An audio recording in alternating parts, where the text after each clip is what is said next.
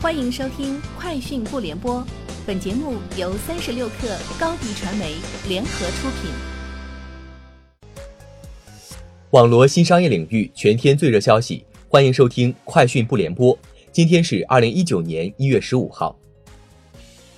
据外媒报道，有分析师认为，苹果去年推出的二十九美元更换电池限时优惠计划，对苹果新款 iPhone 销售产生了重大影响。苹果公司全体会议上，库克表示，去年推出的二十九美元更换电池计划后，苹果公司共更换了一千一百万块电池，而往年更换的电池数量大约只有一百万至二百万块。分析师指出，几百万名用户在更换电池后，对旧款 iPhone 的性能感到满意，才搁置了更换手机的计划。三十六氪讯，今日头条 CEO 陈林在发布会上称，希望微信不要把头条当竞争对手。两者面向的不是一个群体。微信做通讯的基础架构是通讯录，承担了太多内容和小程序的生态。微信更像一个广场，身在其中压力很大，也不敢随便发言或是放松。他表示，多闪只是针对最亲密的人，把多闪当做客厅，邀请亲朋好友进来。当然，也许下一步会进一步扩大。三十六氪讯。抖音在社交产品发布会上正式宣布升级私信功能，并推出自己的独立视频社交产品多闪。这意味着抖音正式进军社交领域。目前发布的多闪是测试版本。发布会现场，观众扫码下载试用时发现，多闪下载链接疑似被微信屏蔽。三十六氪讯，阿里影业确认已战略投资韩寒的庭东影业。双方就锦城合制计划达成长期战略合作，将在电影合作、投资制作、宣发、衍生品、艺人经纪等方面开展长期合作。锦城合制计划由阿里影业江河制作团队合作，将在未来五年的四大电影档期推出二十部合制优质电影。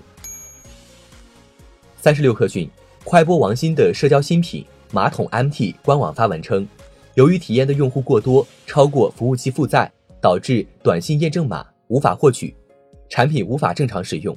目前团队正在扩容服务器，优化服务。此前，马桶 MT 被发现 iOS 下载链接已经被关停，官网无法进入。三十六氪讯，粉笔网 CEO 张小龙侵犯百度名誉权纠纷案于近日在北京市海淀区人民法院得到一审判决。法院判决认为，张小龙侵犯百度名誉权一案证据确凿。应向百度公司赔礼道歉，在其微博账号“粉笔张小龙”的主页置顶位置持续四十八小时登载致歉声明，同时赔偿百度经济损失及维权合理支出共计十二万元。三十六氪讯，日前美团买菜开通测试，同名 APP 已可下载，首个线下服务站已于上海市虹口区周家嘴路开通。这是美团小象事业部新推出的测试性业务，目前仅在上海一城推出，当前服务范围仅限于周家嘴服务站周边一点五公里内。从美团买菜 APP 端可以看到，其经营品类较为聚焦，主要为新鲜蔬菜、水果、肉禽蛋、米面粮油、水产海鲜等一日三餐所需食材。在二零一七年秋季发布会上，苹果除了 iPhone Ten 外，还带来了无线充电板。Air Power，并表示将于二零一八年上市。而随着二零一九年一月一日的到来，这款苹果的无线充电板正式宣告跳票。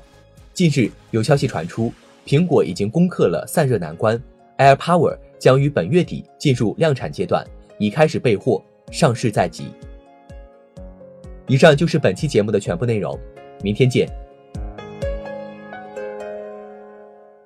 欢迎添加克星电台微信号。微信搜索“克星电台”的全拼，加入我们的社群，一起交流成长。高迪传媒，我们制造影响力。商务合作，请关注公众号“高迪传媒”。